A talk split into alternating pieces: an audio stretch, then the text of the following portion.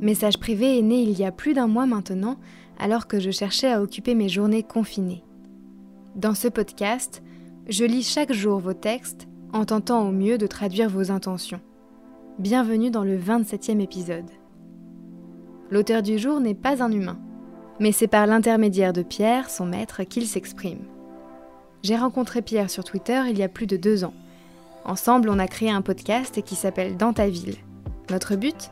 Mettre en lumière des initiatives positives partout en France. Voici donc sans plus attendre le communiqué d'Oscar, le chat de Pierre.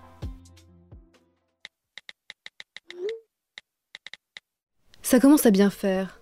Si je savais bien compter, je dirais que ça fait déjà à peu près 1428 dodo que je dors par terre. Je commence à en avoir un peu ras-le-bol. Pourtant, c'est pas faute de monter sur ses genoux et de m'étendre sur lui pour le lui faire comprendre, mais mon idiot d'humain ne capte pas le message.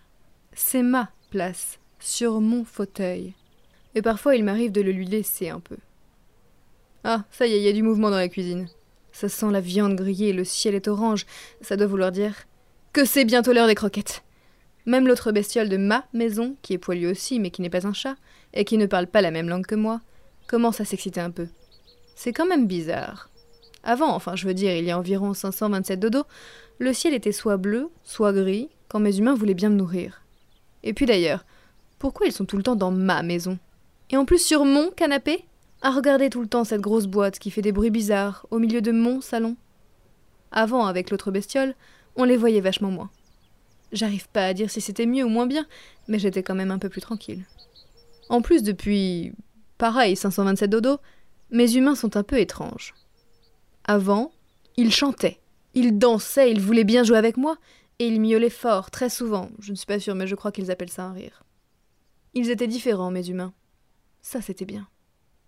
Et puis avant de manger, à peu près tout le temps quand le ciel est orange, en ce moment, ils font un de ces vacarmes. Ça me réveille en sursaut. C'est bien que je suis obligée de prévoir de sortir un peu avant, et je dois me planquer sous les voitures de la rue pour un peu moins les entendre.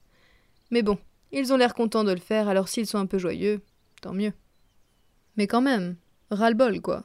J'aimerais bien pouvoir récupérer ma maison, pouvoir remettre des raclés à l'autre bestiole en toute impunité, me balader là où ils rangent leur nourriture, et pouvoir la renifler sans me faire engueuler.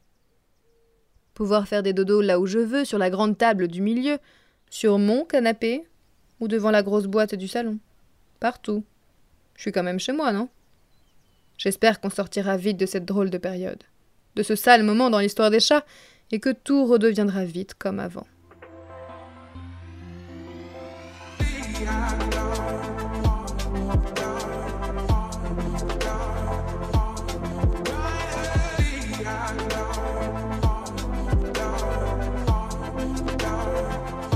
Vous souhaitez que je lise vos textes? J'en serai ravie. Et pour cela, rien de plus simple. Contactez-moi sur Instagram ou par mail à yokojournaliste.gmail.com. Et si vous avez aimé cet épisode, n'hésitez pas à le faire voyager sur les réseaux sociaux ou dans votre entourage. Vous pouvez également laisser un avis, ça me fera toujours plaisir. À demain avec un nouveau message privé.